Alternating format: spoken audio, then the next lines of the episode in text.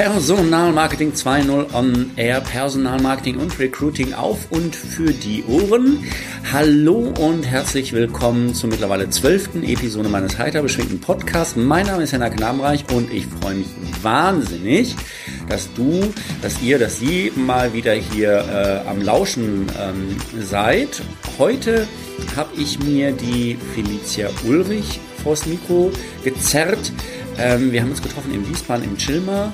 Ähm, da war es in dem Moment nicht ganz so chillig, äh, aber man kann trotzdem unserer ähm, Unterhaltung folgen.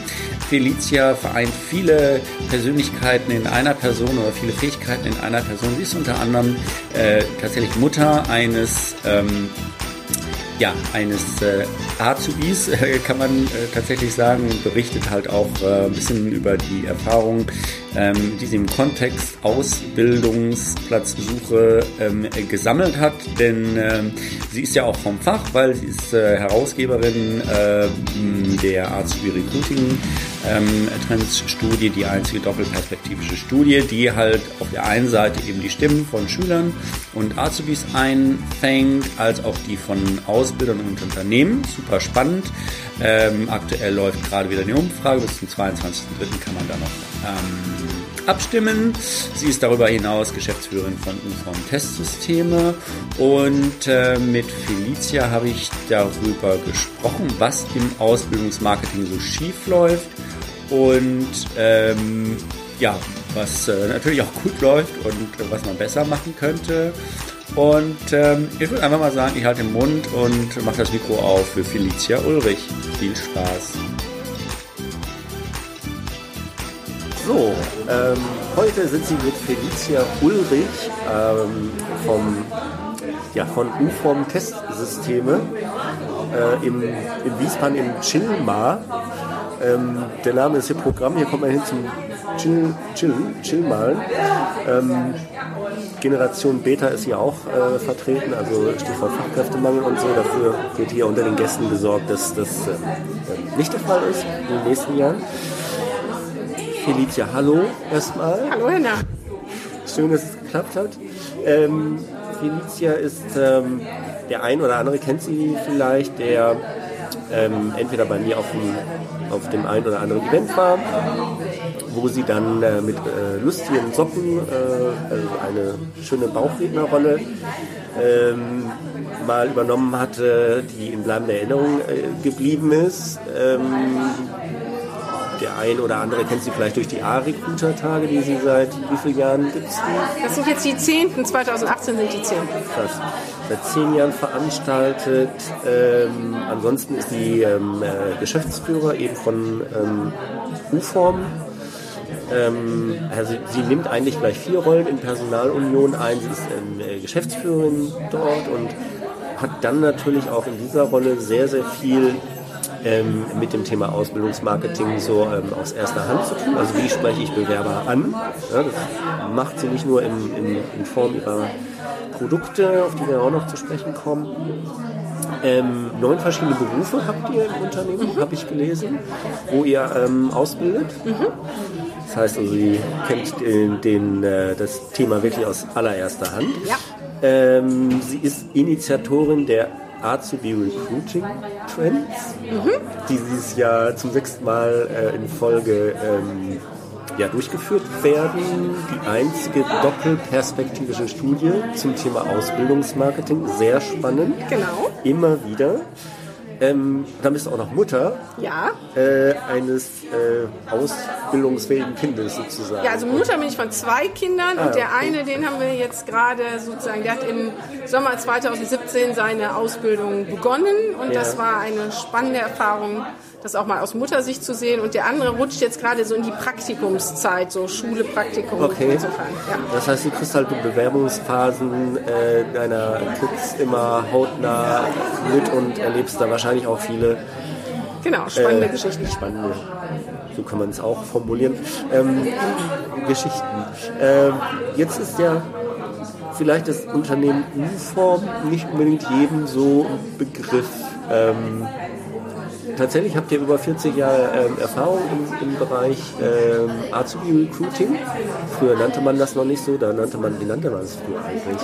Ich meine, das glaube ich, sowas wie Aus, Auswahl von Auszubildenden oder Bewerberauswahl oder sowas. Ne? Da Ja. klang das ja alles noch nicht so denglisch und spannend. Und wahrscheinlich hieß es sogar noch Lehrlinge, oder? Ja, genau. Es hieß am Anfang noch Lehrlinge. Und da war es ja auch so, da kriegte man genug davon, da musste man sich da auch nicht so wahnsinnig viele Gedanken drüber machen. Ne? Früher gab es ja mal richtig viele. Ne? Ja, Jetzt gibt es genau. ja den bösen Fachkräfte. Genau.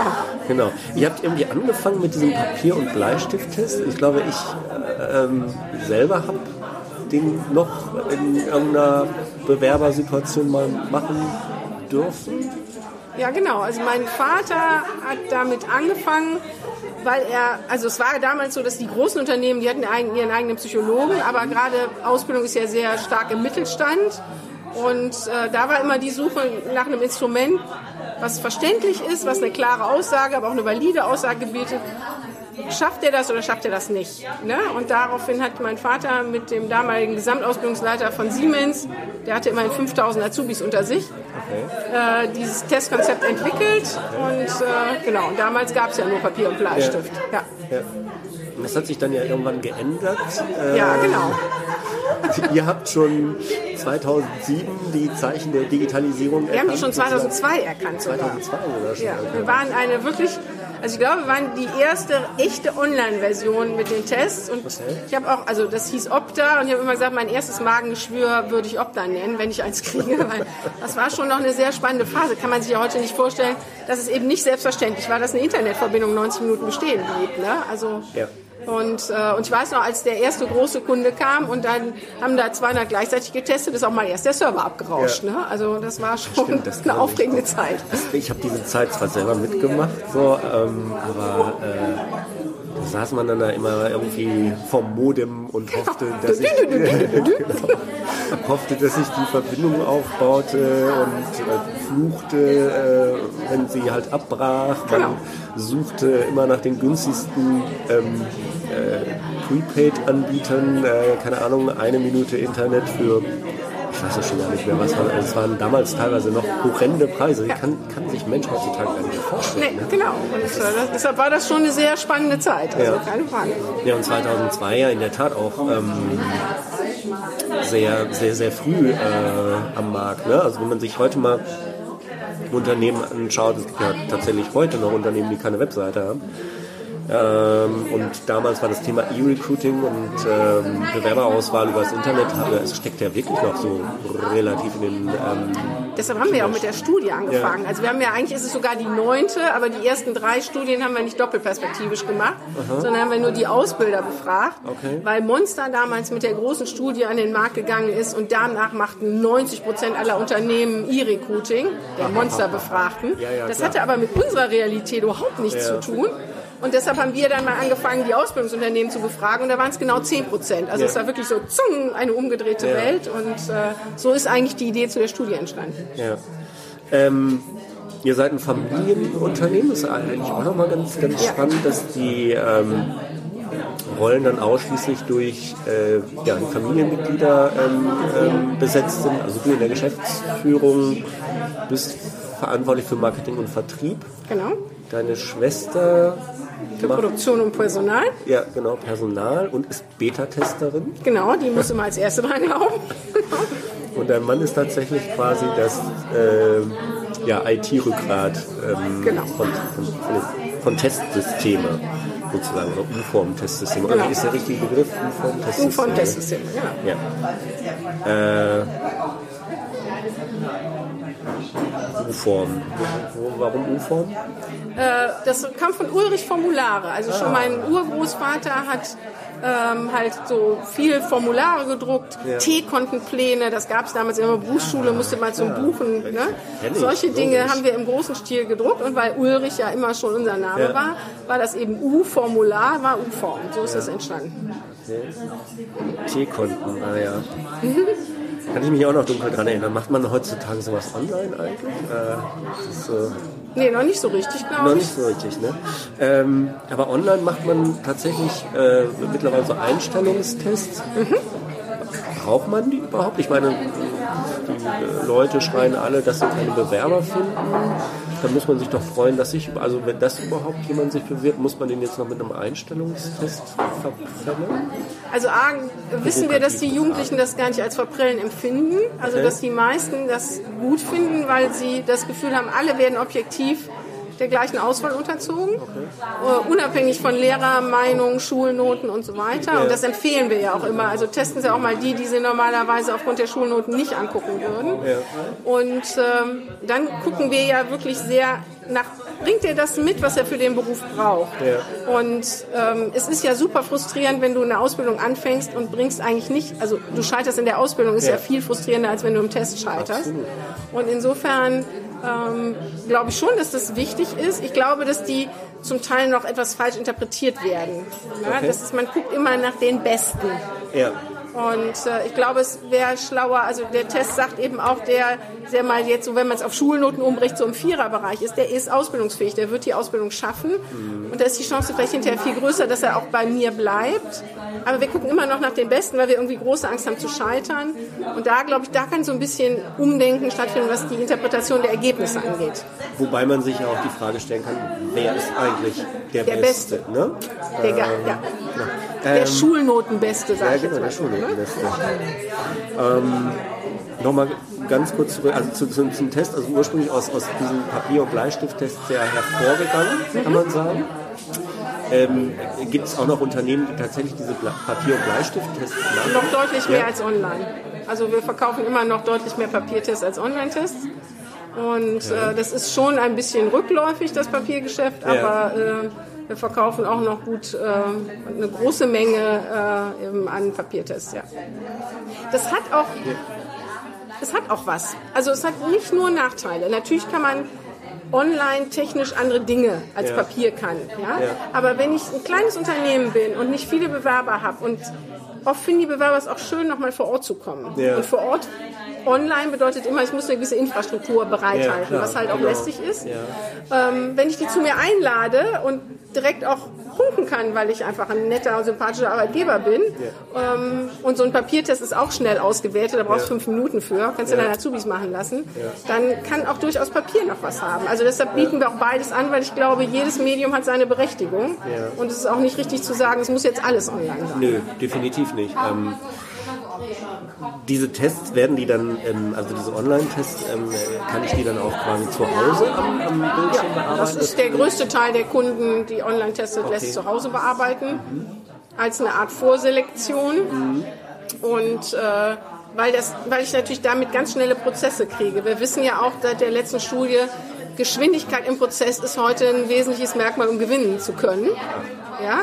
Und äh, wenn ich natürlich immer erstmal sammle, ich sammle mal 30 Bewerber, die lade ich dann zu mir ein. Ne? Dann dauert das Zeit. Aber wenn ich jetzt sage, der bewirbt sich, kriegt sofort den Zugang, kann sofort den Test machen, ich kann ihn sofort einladen, ich kann sofort entscheiden, dann bin ich einfach schnell in meinem Prozess. Also der Test bietet dann halt einfach den Vorteil, dass ich schon die Qualifikation des Auszubildenden jenseits der Schulnoten genau. ähm, vorurteilsfreier vielleicht auch genau. ähm, bewerten. Und wir erfassen ja auch also das, da merkt man auch, dass es immer stärker wird, auch stärker Persönlichkeitsmerkmale. Also damit ich ein umfassendes Bild von dem Bewerber bekomme, was die übrigens auch möchten. Also es war eine große Überraschung, als wir gefragt haben, so welche Testverfahren gefallen euch gut? Und die wollen, dass auch ihre Persönlichkeit erfasst wird, was ja in Deutschland noch nicht so verbreitet ist, ja. wie das jetzt in den angloamerikanischen Ländern hast. Ja. Und äh, so kriege ich halt ein umfassendes Bild von dem Bewerber ja. und dann punktet vielleicht auch jemand, der ist dann halt nicht so super in Mathe, aber der punktet in dem anderen Bereich und dann sage ich, Mensch, den gucke ich mir doch mal an. Und es ist jetzt auch keine so kleine ähm, äh, Menge an ähm, Stichproben, die ihr da habt oder an ähm, Befragten, das sind ja mal auch mehrere äh, Tausende. Tausende. Also nicht nur diese popelige 300 oder so, sondern das ist, hat schon äh, eine Aussagekraft, denke ich mir. Ähm, Das ist natürlich auch der Vorteil von online, dass wir einfach große Mengen Rohdaten sammeln. Ja. Ne? Also, dass du einfach eine große Normstichprobe hast, ja. weil du einfach die Rohdaten der Bewerber hast. Du weißt, um welche Berufsgruppe es sich handelt. Und da kann man halt sehr schön dann auch die Testweiterentwicklung ja. dran machen. Ja. Apropos Rohdaten und jede Menge und so, ähm, spielt denn das Thema Matching dann auch bei euch irgendwie eine, eine Rolle in, in, der Auswahl oder bei, bei, bei, ähm, bei euren Produkten? Also das Matching ist ja immer das, was der Kunde im Endeffekt macht. Ja. Also ähm, wir haben ja auch noch so eine Bewerbermanagementlösung und da wird natürlich geguckt, was, was für ein Wunschprofil hat der Bewerber und mhm. passt äh, der, das Unternehmen, nicht der Bewerber. Ja. Wobei irgendwann wird es ja vielleicht der Bewerber und, äh, und passt das dann zusammen. Ja, ja. klar. Okay. Aber es ist kein, kein automatisiertes Matching auf Basis von irgendwelchen. Du kannst das automatisieren, wenn du das ja. möchtest, aber ja. Ähm, ja. das ist immer die Entscheidung des Kunden, wie weit er das dann haben möchte. Okay, ja, das machen ja viele, weil das ist ja quasi, nimmt einem ja die Arbeit ab. Ja, aber ich, wir haben ja eben schon mal darüber gesprochen, ich finde es ja kritisch, weil ich dann die immer gleichen Profile bekomme. Und äh, an sich lebt ja ein Unternehmen von der Vielfältigkeit und es wäre schlau zu überlegen, brauche ich nicht unterschiedliche Menschen und Typen von Menschen, um erfolgreich zu sein, gerade im digitalen Zeitalter? Diese Frage ist durchaus berechtigt. Ähm, wenn man sich so, äh, also das, was ich so wahrnehme an Personalauswahlverfahren äh, oder, oder generell an, an Personalauswahl, habe ich nicht unbedingt den Eindruck, dass es so ist. Nee, den Eindruck habe ich auch nicht, aber ich glaube, da werden wir umdenken müssen. Ach ja? Ja. Also sind es nicht eher die Bewerber, die sich, ähm, also zum Beispiel die schlechten Schüler? Es gibt ja, ähm, das ist gar nicht welche Studie, das war doch äh, klar von der DIHK gibt es ja auch diesen Ausbildungsreport ja. und ähm, äh, da wurde ja auch bemängelt von den Ausbildungsverantwortlichen die schlechte Qualität. Eigentlich wird seit Jahren gleichbleibend die, schlecht, äh, die, die schlechte Qualität der Schüler ähm, bemängelt. Müssten nicht eigentlich, also wahrscheinlich ist das Problem im Schulwesen, äh, dass die ja. Schüler alle nichts taugen, ja, weil die Unternehmen sind ja super ähm, und die wissen ja auch, wen sie brauchen. Und ähm, wenn der Bewerber da nicht hinpasst, dann hat er halt einfach Pech gehabt. Und das Unternehmen dann halt, sucht halt einfach die Besten. Ja, aber Oder? also das ist ja, glaube ich, viele Facetten, die schwierig sind. A ist es, ähm, ja, es ist so, dass die Rechenfähigkeit äh, und der Sprachausdruck ist rückläufig. Also das messen wir auch mit den Tests. Ähm, das ist sicher dem Schulwesen zu verdanken ähm, weil die ja heute auch mit so Sachen wie G8, ne? Bulimie lernen, ich stopfe das rein, kotze es zur Klausur aus und dann kommt das nächste, das heißt so... Bulimie lernen, das gefällt mir. Ja, hab, äh, ich verfestige solche Fertigkeiten gar nicht mehr. Das ist ja. mit Sicherheit ein Problem und das ist mit Sicherheit auch für die Unternehmen nicht ganz einfach, und auch, aber das Gleiche klagen ja auch die Universitäten, dass sie ja. einfach nicht mehr auf dem gleichen Niveau aufsetzen können. Also ja. musst viele Sachen, oder ich war letztens in der Berufsschule, der sagt, ich fange mit dem Rechnen nochmal bei Bruchrechnen und solchen Dingen an. Also das ist ein Problem. Ja. ja? Ähm, aber trotzdem kriege ich ja nur die eine Generation und da muss ich halt gucken, dass ich das Beste daraus mache. Und deshalb sind die ja, das sind ja trotzdem pfiffige junge Leute und die haben andere Kompetenzen, als wir sie vielleicht damals noch hatten.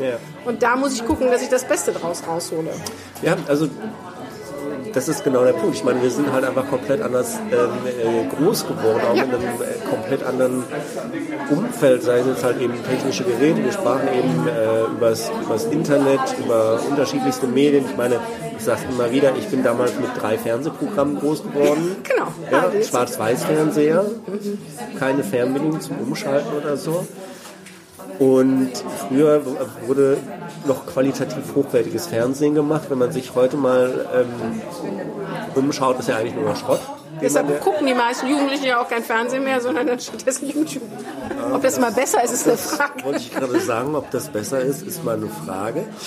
Ähm, aber sowas beeinflusst ähm, so eine Generation natürlich oder beeinflusst Menschen natürlich in ihrem Tun. Und warum soll ich ehrlich, also ich meine, ich habe ja auch jahrelang die Schulbank gedrückt und ich habe studiert und so. Von dem, was ich da gelernt habe, gerade in Mathe, hey, das meiste, was ich rechne, das, das, das mache ich mit einem, Rechner, also einem Taschenrechner. Oder mit einem Smartphone, nicht mal mit einem Taschenrechner. Also, dass ich den Kopf einsetze, ja klar mal für irgendwelche äh, Additions- oder Subtraktions- oder Prozentrechnung, ja, okay, aber also man, man, ich glaube, man kann es man den, den, den nachwachsenden Generationen gar nicht ähm, äh, verdenken, weil sie wachsen halt in so einem Umfeld ja, auf. Ne? Sie, sie, werden ja dadurch geprägt.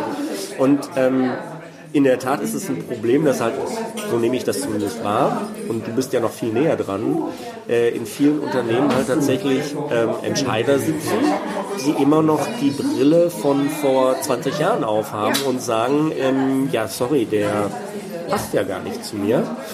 Ich will nur die Besten haben. Ähm, und, und dann äh, laut lamentieren Fachkräftemangel. Äh, ja, und das mit den Besten hat ja noch eine zweite Seite, die habe ich ja eben auch schon gesagt. Wenn ich ja. in der Ausbildung immer nur die Besten nehme, also den, der mit Abitur hat, der hat ja. danach immer noch eine andere Option, nämlich das Studium. Ja. Und das machen viele auch. Das heißt, ich investiere in die Ausbildung Geld, gerade im gewerblich-technischen Bereich kostet eine Ausbildung auch wirklich richtig Geld.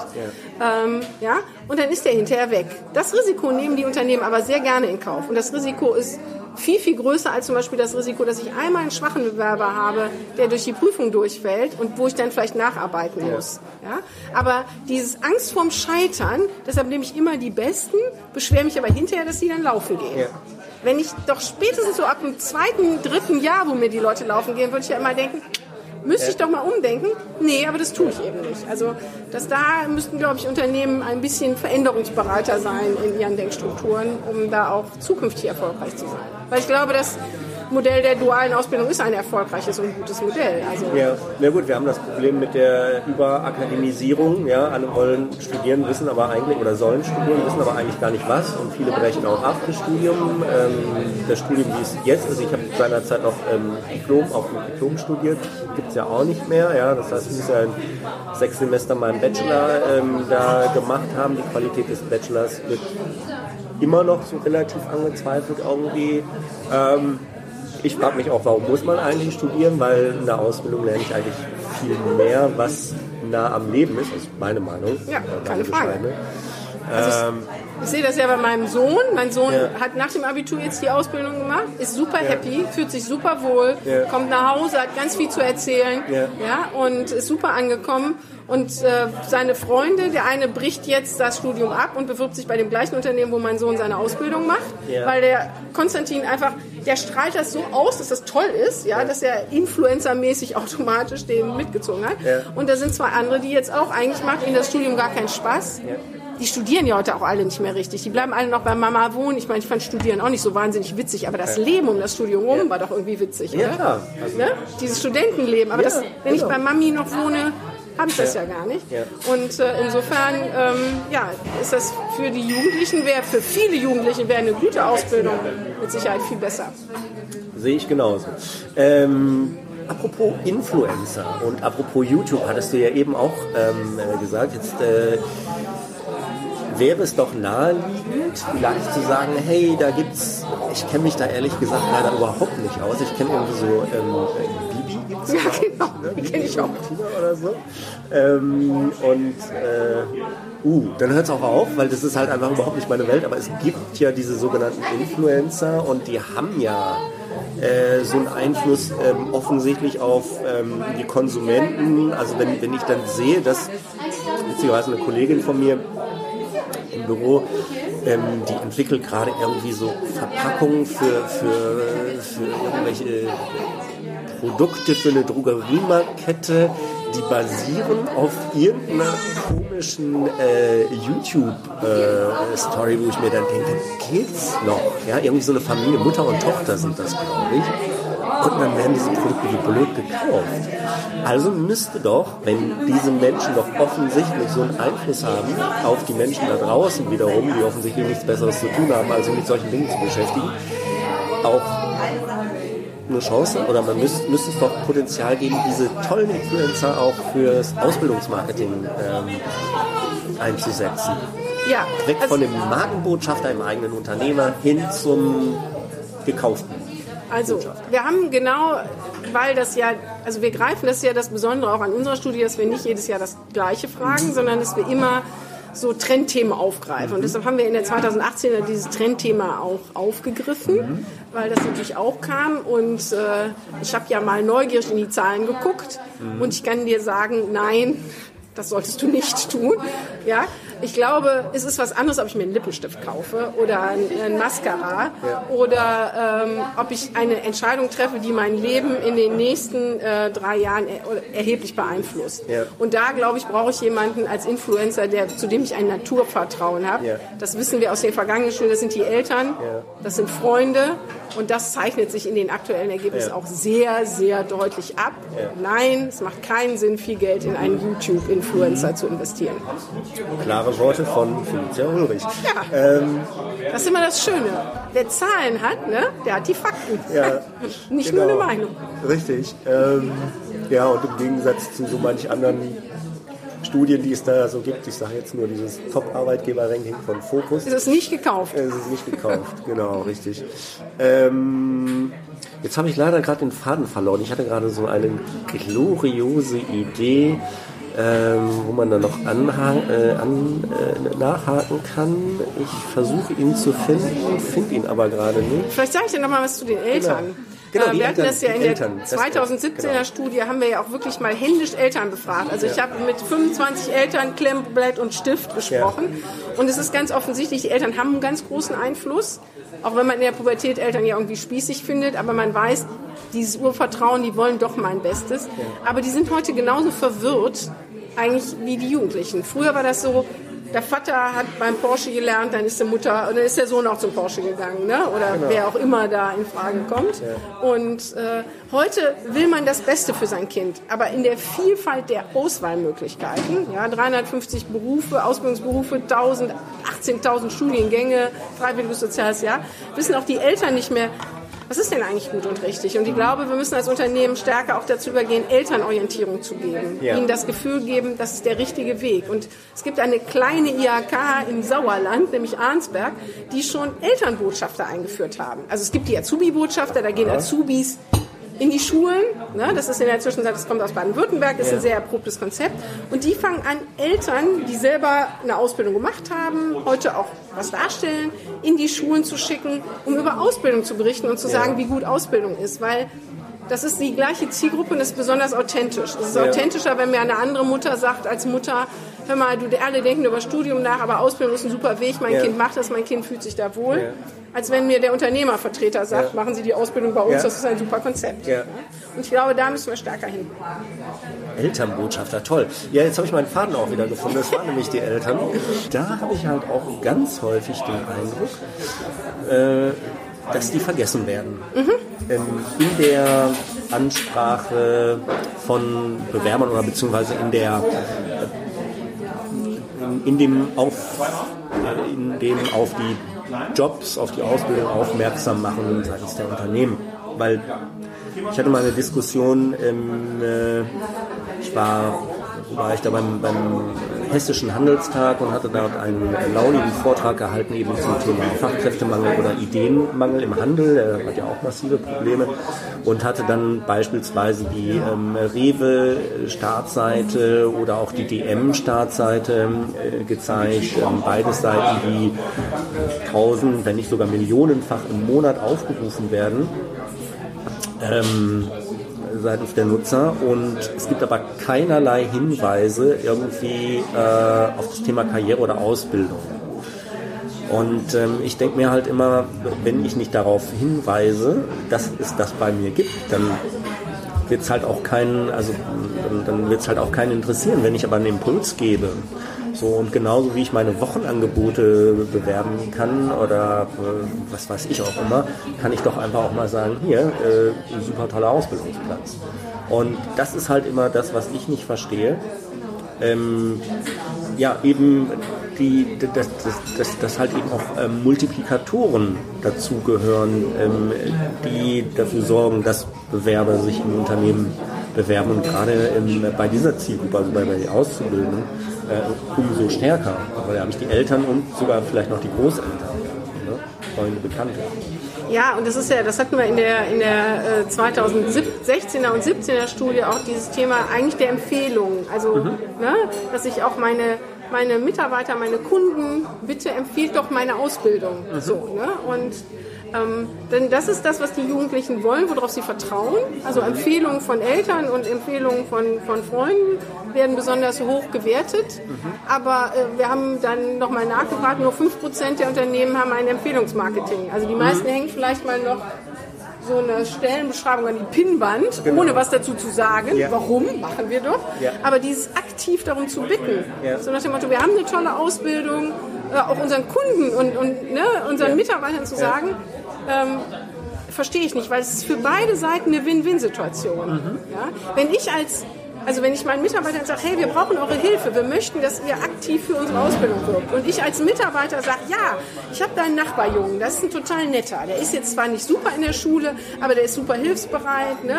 Der, der ist auch technisch begabt, weil der hat schon den Rasenmäher repariert. Können Sie sich den, darf der sich mal bewerben? Ja. Ja? Dann weiß ich doch, ähm, A, wenn ich dann sage zu dem Mitarbeiter, ja, super, dass der sich bewirbt, dann mhm. fühlt sich der Mitarbeiter gewertschätzt. Ja. Seine Meinung ist wichtig. Das genau. heißt, ich habe schon mal die erste Bindung. Ja? Dann gucke ich mir den jungen Mann doch ganz anders an. Dann weiß ich ja, technisch hat der Ahnung, der wäre was für eine gewerblich-technische Ausbildung. Das sagt doch viel mehr aus, wenn er den Rasenmäher schon mal repariert hat, als wenn er in Physik eine 3 oder eine 2 oder eine 4 hat. Ja? ja. So, und äh, das heißt, der junge Mann hat eine ganz andere, vielleicht auch eine niedrigere Einstiegshürde, weil er schon eine andere Form von Assessment durchlaufen ist, mhm. nämlich sozusagen das nachbarschaftliche Verhältnis. Ja? Und im Zweifelsfall ist die Bindung auch an das Unternehmen ja. größer. Und ich kann doch auch sicher sein, dass mir mein Mitarbeiter keine Flasche empfiehlt, weil da weiß der doch auch, was passiert. Spätestens drei Wochen später stehe ich bei dem vom Schreibtisch und sage, Herr Meier, was haben wir uns denn dabei gedacht? So, das heißt, das wird viel, viel, viel zu wenig genutzt. Ja, also das verstehe ich auch nicht. Das, ja, um Hilfe bitten, bricht einem ja immer ein Säckchen aus der Krone. Können Männer, glaube ich, noch schlechter als Frauen. Ähm, und, äh, aber es würde unheimlich viel bewirken können. Und das wird, glaube ich, noch viel zu wenig gemacht. Das ist ja nicht nur im Ausbildungsmarketing so, das ist ja generell so. Ähm, ist es eigentlich so der, der, der effizienteste Kanal? Ich meine, das zeigt ja auch, also ich meine, wir zeigen ja Talentry und äh, Firstbird und auch der Xing-Empfehlungsmanager, dass da unglaublich viel Potenzial ist. Komisch, dass es, also das liegt ja quasi auf der Straße ne? und trotzdem es wird nicht, ähm, es wird nicht aufgehoben sozusagen. Ähm, wo wir dann auch bei so einem Thema wären wie ähm, ja, vielleicht Mindset oder beziehungsweise generell, also äh, was mich halt nochmal interessiert, was, was ich halt so wahrnehme, ist, dass ähm, Personalmarketing an sich ähm, oder Recruiting in Unternehmen eigentlich einen sehr geringen Stellenwert hat, mhm. bisher hatte.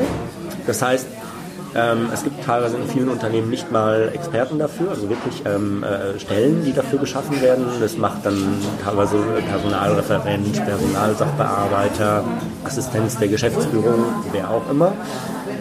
Ähm, funktioniert in einem immer enger werdenden Bewerbermarkt äh, definitiv nicht. Ähm, wie ist denn die Rolle des Ausbildungsmarketings? Das, ist ja eigentlich noch viel. Also ich kann mich daran erinnern, als ich ähm, seinerzeit vor zwei oder drei Jahren war ich bei den A-Recruiter-Tagen ähm, äh, und war, ich war ja schon einiges gewöhnt ähm, äh, von äh, den, den klassischen Personalern oder Personalabteilungen ähm, und das war dann halt einfach nochmal eine etwas andere Klientel, nämlich tatsächlich die Ausbildungsverantwortlichen oder auch fürs Ausbildungsmarketing Verantwortliche.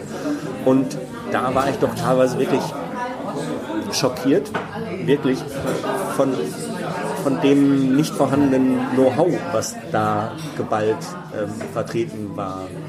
Also man muss ja sagen, die, die klassische Ausbilderrolle ist eigentlich auch eine andere. Der mhm. ist natürlich eigentlich dafür da, die Jugendlichen zu begleiten, sie auszubilden ja, und so weiter. Und da brauche ich schon jemanden, der, ich sag mal, gut auf die Jugendlichen eingehen kann, da ein hohes Vertrauen genießt. Das ist nicht der klassische Marketing-Mensch, sowas. Mhm. Und ähm, natürlich gibt es auch welche, die ganz pfiffig und agil äh, Ideen haben, mhm.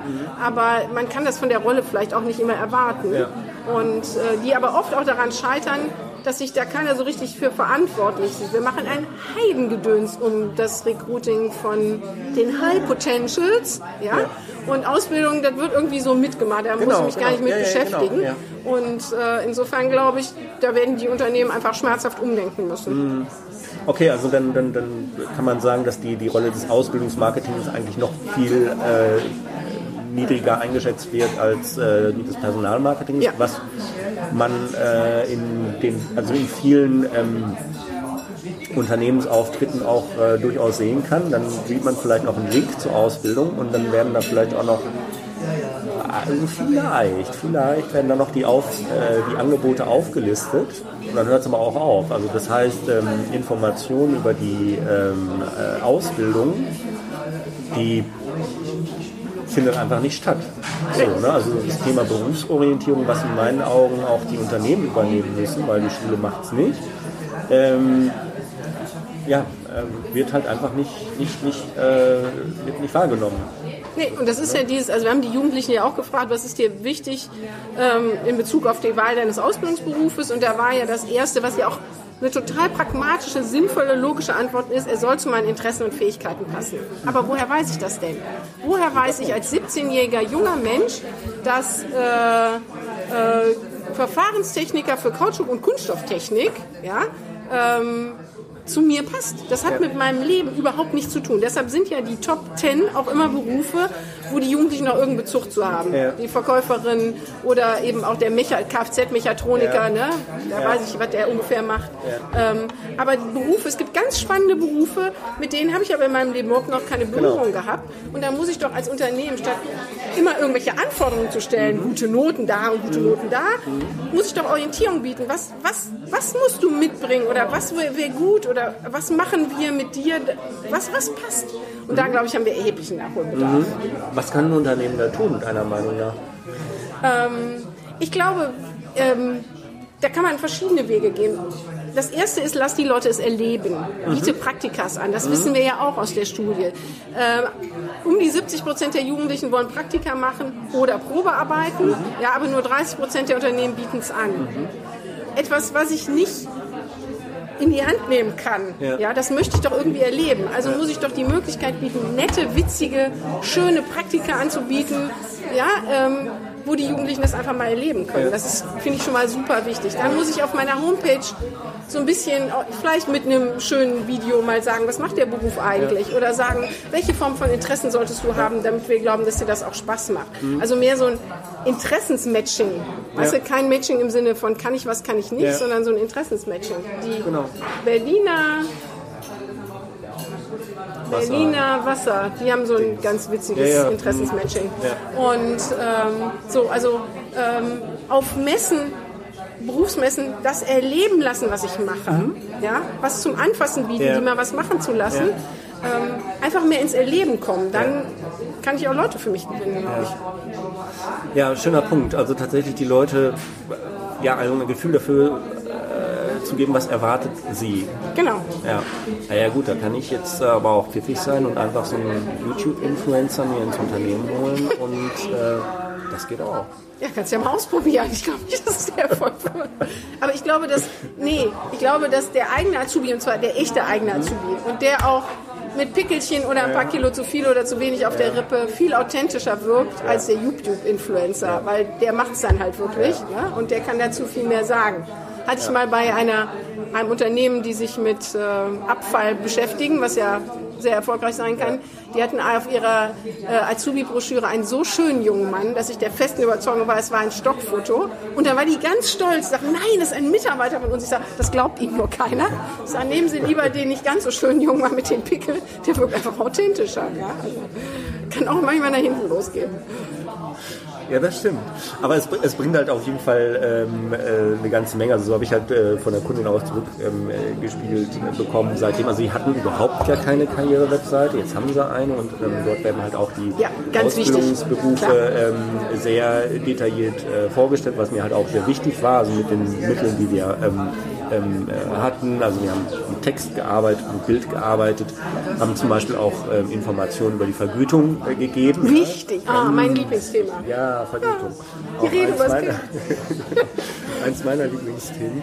Ähm, und siehe da, die, äh, die Bewerber sind auf einmal viel besser informiert über das Unternehmen. Ja, natürlich. Ja? Und Super sie wichtig. haben für sich halt auch schon eine erste Vorauswahl getroffen. Ist denn der Beruf überhaupt für mich? Weil ich glaube, ähm, äh, dieses, dieses Problem mit dem, also diesen Top Ten der Ausbildungsberufe, das setzt sich ja fort äh, auch im Arbeitsamt selber, weil nämlich die sogenannten Berufsberater ja selber nichts kennen. Und was wie sollen die dann halt irgendwie, äh, also jeder Berufsberater, der jetzt aufschreien möge, der möge sich melden und das Gegenteil beweisen. Ähm, wie, wie sollen sie sagen, was, was äh, keine Ahnung, ein Galvano-Techniker oder ein Glasbläser, ja selbst den Ausbildungsberuf des Glasbläser gibt es ja noch, mag es sich kaum vorstellen, aber ist so. Ähm, woher sollen die dann dafür entsprechende Empfehlungen äh, geben. Also das ist schon, genau, insofern ist es umso wichtiger, dass das Unternehmen halt eben Berufsorientierung betreiben, ähm, sowohl halt im ja, also äh, quasi zum Anfassen auf solchen Jobmessen und, und halt auch wirklich ähm, ja, proaktiv auf die Bewerber äh, zu gehen und nicht darauf warten, dass jemand zu ihnen kommt und dann äh, ihnen das wirklich erleben lassen. Dann das, das Thema Probearbeitstage oder Praktikum finde ich total wichtig auch und frage mich, warum wird es nicht öfter eingesetzt, weil im Zweifelsfall ähm, äh, gehe ich dann dahin.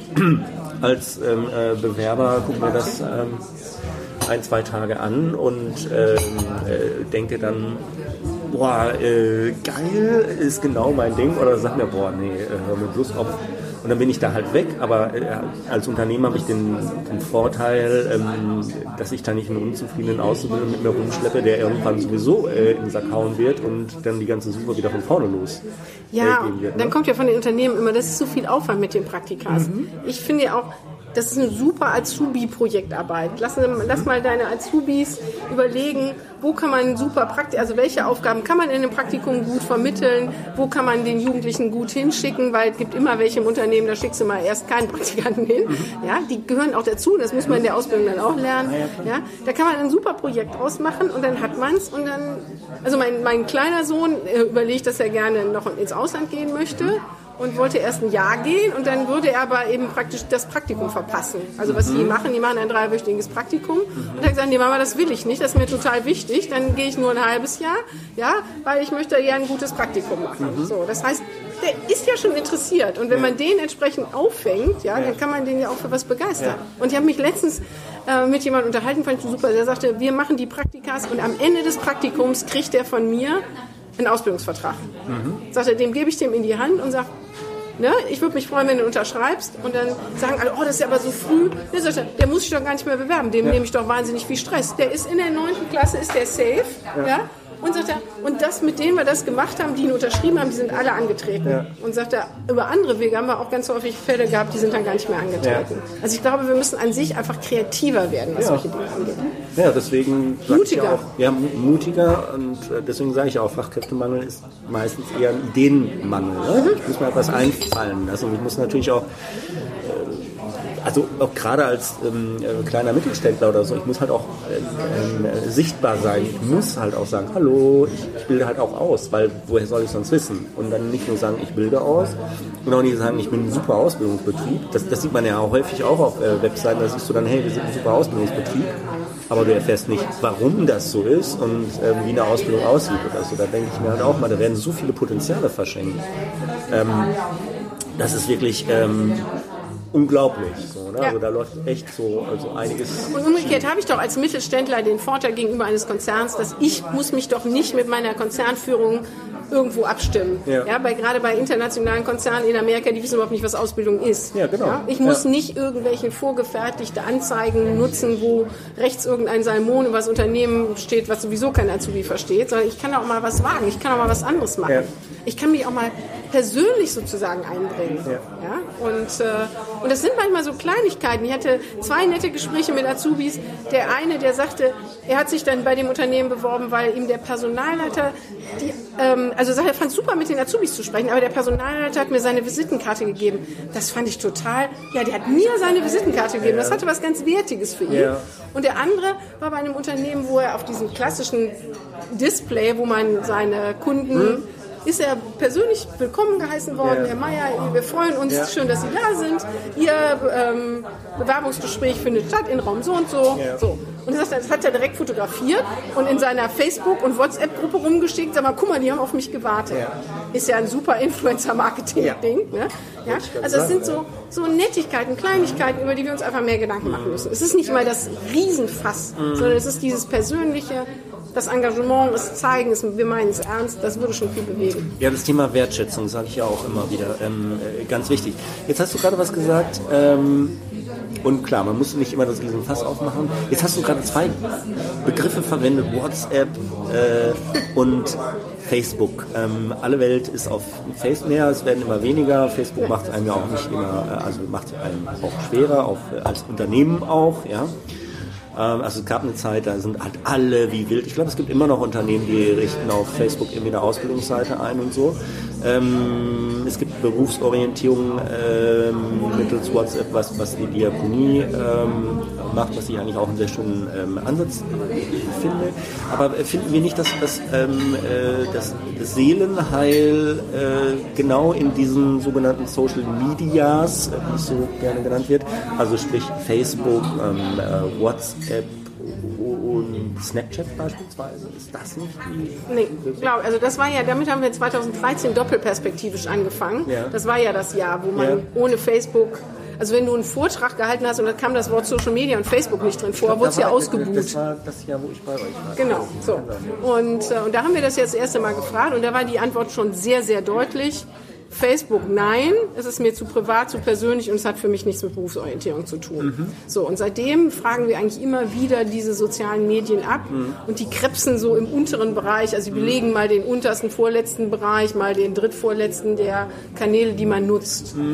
Was wir aber ja wissen, was für die Jugendlichen heute super wichtig ist beim Ausbildungsplatz, ist die räumliche Nähe. Mhm. Die haben keinen Bock, von Wiesbaden nach Frankfurt zu fahren, um ihre Ausbildung zu machen. Kann ich verstehen. So, das heißt, eigentlich muss ich gutes analoges Marketing mhm. machen weil da sind die Jugendlichen, da biete ich räumliche Nähe. Ja? ja. Wahrscheinlich wäre es viel schlauer, in der Dönerbude mal ein großes, nett gemachtes Plakat aufzuhängen. Oder wenn ich an der Ausfallstraße liege, ein großes Plakat an meine Firmenwand zu machen, ja. wo die Leute wirklich sind, ja. als im World Wide Web, wo das sich streut bis in alle Endlichkeit. Also habe ja eben auch da mal geguckt, nein, es ist es nicht, es ist nicht Snapchat. WhatsApp, glaube ich, ist cool für die Kommunikation. Ja. Ja, weil die, oft hören wir ja auch, ja, dann haben wir denen eine Mail geschrieben und dann melden die sich gar nicht. Ja. Nee, weil die kriegen keine Mails ja. mehr. Ja? Also das heißt, wenn ich jemanden einlade zum Test für ein Gespräch oder sowas, dann ist WhatsApp cool. Also wir bieten jetzt bei uns im Shop seit neuestem WhatsApp an und Aha. das wird schon super genutzt von den ja. Jugendlichen. Und es ist auch eine nette Art der Kommunikation. Denn die schicken auch schon mal ihr Prüfungszeugnis hinterher und sie sagen, guck mal, das hätten die per ah, Mail nie gemacht. Das müssen, das müssen wir rausschneiden hier, so Datenschutz und so, weißt du? Ach so, ja, wenn die es schicken, ist es doch ihre Entscheidung. Ne? Nein? Ja, könnte man denken. ja. Also äh, weiß ich nicht. Letztendlich ist es, glaube ich, alles so, so. Das ist ja für alle Neuland. Das, das gab es ja vorher noch nicht. Und die Rechtsprechung ist von vor 30 Jahren oder so. Und selbst die, diejenigen, die darüber zu entscheiden hätten, ist es jetzt gut oder nicht, also sprich die Richter, haben doch keine Ahnung von der Materie. Wie sollen die da irgendwie was ähm, also wir fordern das ja auch nicht ein, ne? sondern nee, nee, es ist nee, einfach, der war so klar. begeistert, dass er seine Prüfung geschafft ja, hat, dass er der Mitarbeiterin ja. sein Zeugnis geschickt hat ja. und sagt, guck mal, I did it. So, ne? Also das, das ist ohnehin immer ähm, äh, ganz spannend. Also tatsächlich, also wir, wir reden alle über die Digitalisierung, über die Gefahren und wann das so kommt und so, aber wir sind ja eigentlich mittendrin. So, ne? ja, genau. Also, Seit Jahren schon ähm, wenn ich in Vorträgen bin, dann, dann frage ich da, keine Ahnung, wer von Ihnen hat denn kein Smartphone? So, da gehen die wenigsten Finger hoch. Ja? Und wer, wer nutzt denn nicht Google und so? Ja? Wer, wer hat schon mal, keine Ahnung, eine Pizza bei, bei über Lieferando bestellt? Wer hat schon Online-Banking gemacht über, oder Smartphone-Banking? Wer hat seinen Partner über Tinder gefunden? Also solche Fragen stelle ich da und meistens also geht der Großteil bei Tinder jetzt nicht so ich sagen, Das hätte mich jetzt mal interessiert. Bei WhatsApp gehen zum Beispiel auch fast alle Finger auf. Ja, klar. Das heißt, wir, wir nutzen diese Dinge wie selbstverständlich im, im, im, im täglichen Leben, aber wir raffen es nicht, dass wir, dass das tägliche Leben ähm, oder dass, dass wir dieses tägliche Leben halt auch quasi in, in die Bewerberansprache reinbringen müssen oder, oder halt eben ähm, äh, uns dieser Kommunikationsmittel bedienen müssen. Also das äh, Stichwort äh, op, mobil optimierte Webseite gehört auch dazu. Ja, ne? ähm, genau, aber dafür gibt es ja ähm, Snapchat halt, wie gesagt. Ich meine, es gibt äh, Rewe, ist sehr erfolgreich damit, äh, heißt es. Ähm, Sixt macht es. Ähm, aber ich frage mich halt dann auch immer, steht der Aufwand, diese Inhalte zu produzieren, wirklich zu dem, zu dem äh, wie heißt es hier, Input, äh, Output? Also, Ich sage ja immer, wenn ich eine super Karriere-Webseite habe, ja, aber da ist ja schon, da scheitert es ja schon mal, ja. wenn ich auch ein schönes analoges Marketing habe, ein gutes Schulmarketing, ja. ein gutes Empfehlungsmarketing. Ja. Wenn ich dann noch Kapazitäten frei habe, dann kann ich sicher auch vielleicht noch bei Snapchat was ja. machen. Ja? Aber ich glaube, wir haben genug, die meisten Firmen haben genug andere Baustellen, wo es sinnvoll wäre, sich darauf zu konzentrieren. Und das ist immer dieses... Mh, hm, wenn du Vorträge hältst oder Workshops, alle hoffen darauf, du kommst mit irgendeinem so Social-Media-Kanal, irgendeiner Plattform, irgendeiner neuen Stellenbörse und wenn du die hast, dann oh, ist dein Problem gelöst. Das ist doch Quatsch. Es kommt ja auch viel mehr, also man sagt doch immer, guter Content, also gute Inhalte funktionieren in fast jedem Medium. Ja, aber der schlechteste Content funktioniert auch im besten Medium nicht. genau. Das heißt, ich muss mir eigentlich doch mehr Gedanken mal über den Inhalt machen, Genau. was ich, worüber ich rede, was ich erzähle, was ich fordere, ne, mein Lieblingsthema. Ähm, und dann kann ich mir Gedanken machen, über welche Kanäle ich es verschicke. Genau, also Relevanz ist entscheidend. Ne? Ja. Genau. Ähm, so, äh, Recruiting Trends jetzt ähm, zum sechsten Mal in Folge. Ähm, beobachtest du den Markt ja auch äh, eine geraume Zeit. Ist denn eine Tendenz zu erkennen, dass es besser wird, vielleicht auch seitens der Unternehmen?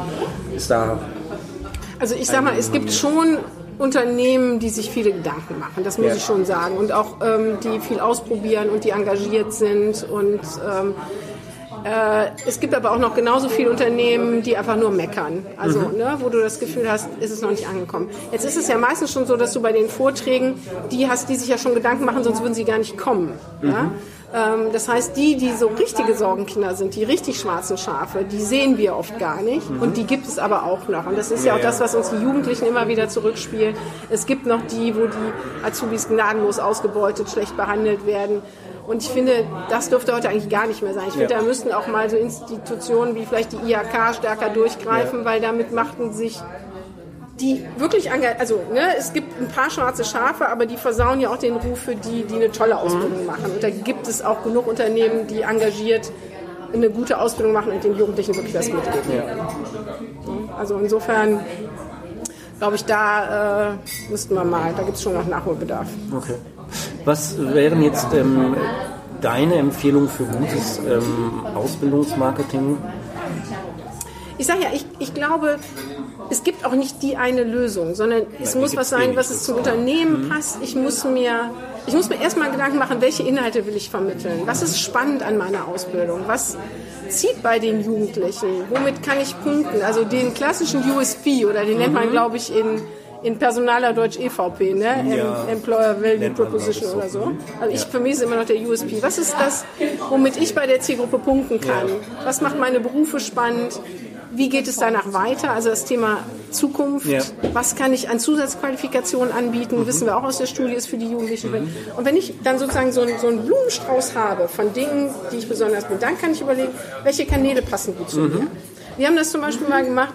Wir haben in dem Bus, im Bus in, in, konntest du hinter dem Fahrerhäuschen ist so ein Plakat. Das kannst du mieten. Ja, genau. Ja? Ja. Und da haben wir unsere Azubis selber die ähm, Plakate machen lassen. Ah, okay. Es war ein sehr aufmerksamkeitsstarkes Bild mit einer kurzen, schon etwas provokativen Headline und dann eben darunter die, unsere, unsere Auszubildenden-Seite.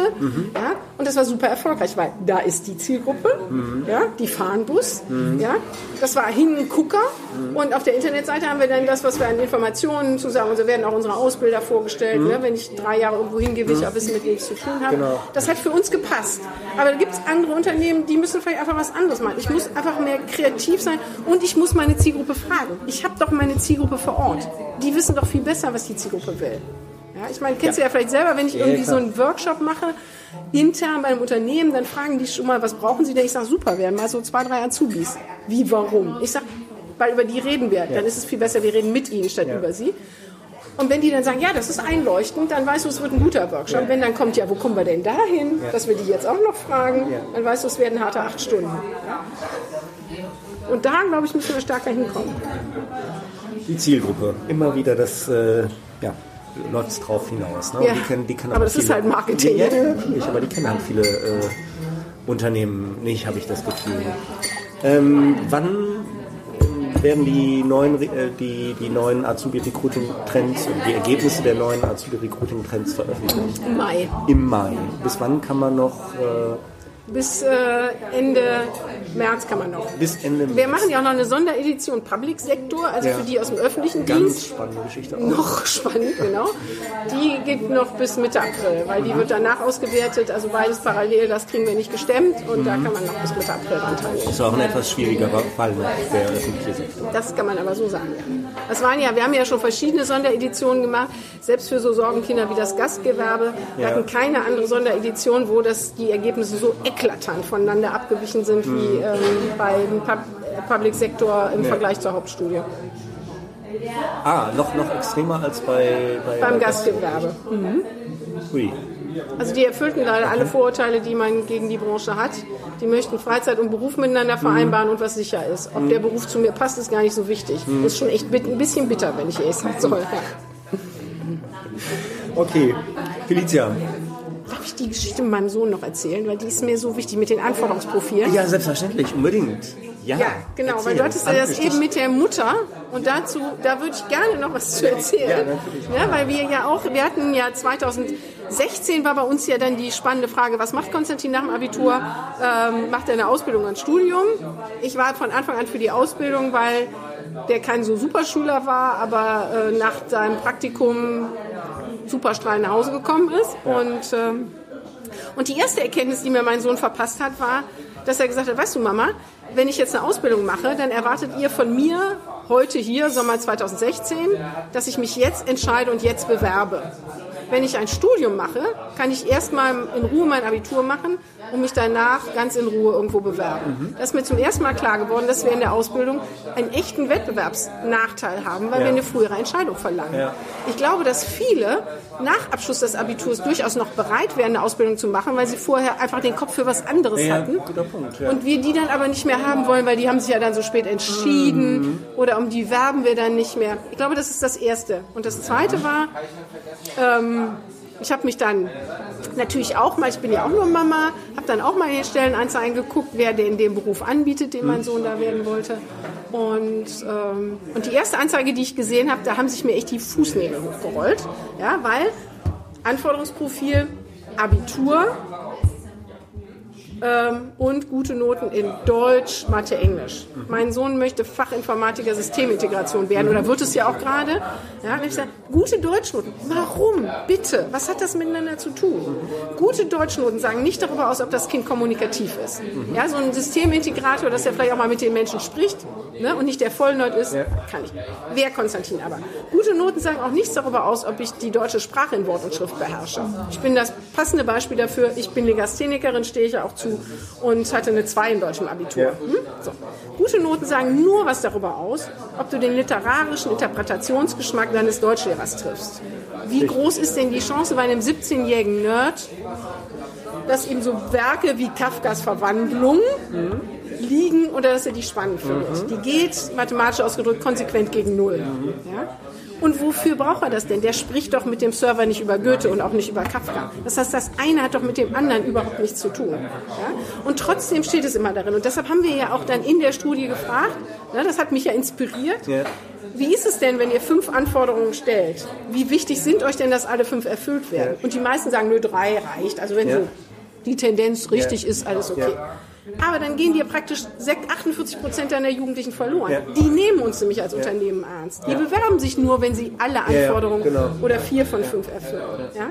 Das heißt, auch da, in meinen Augen, sind wir überhaupt nicht mehr in der Lage, dass wir großartige Anforderungen stellen können. Wir sollten Orientierung bieten und nicht Anforderungen stellen. Aber auch da müssen die Unternehmen nachdenken. Und das finde ich super, super wichtig, doch mal wegzukommen von denen.